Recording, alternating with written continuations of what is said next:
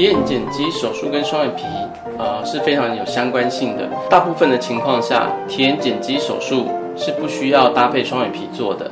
如果你只是单眼皮，或者是内双，或者是因为年纪大了眼皮下垂，你张开眼睛本身是够大的、明亮的，那你只要接受双眼皮手术就可以了。如果你是有眯眯眼的问题，就是你的眼睛张开其实很吃力，啊，就是人家觉得你好像为什么眼神看起来这么无神？那你要得到一个漂亮的双眼的话，那你就不能只有接受双眼皮手术，你还必须要同时接受提眼睑肌的矫正，这样呢才能达到漂亮的双眼皮。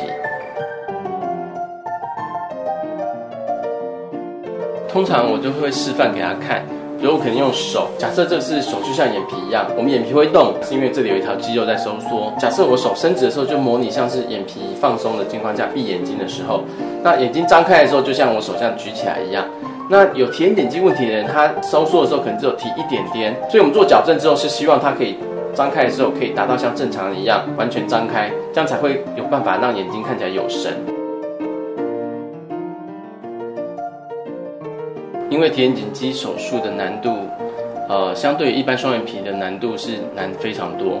好，然后造成术后造成不对称性，或者是甚至一些并发症的几率也相对的增加，好，所以在做提眼睑肌手术的时候，它需要一定程度的经验，好，比如说不同的病人他提眼睑肌的力量不同，你需要矫正的弧度也不同，针对每一个病人达到他最需要的矫正幅度，才能够创造出一个有神、不会太大、太奇怪的双眼皮。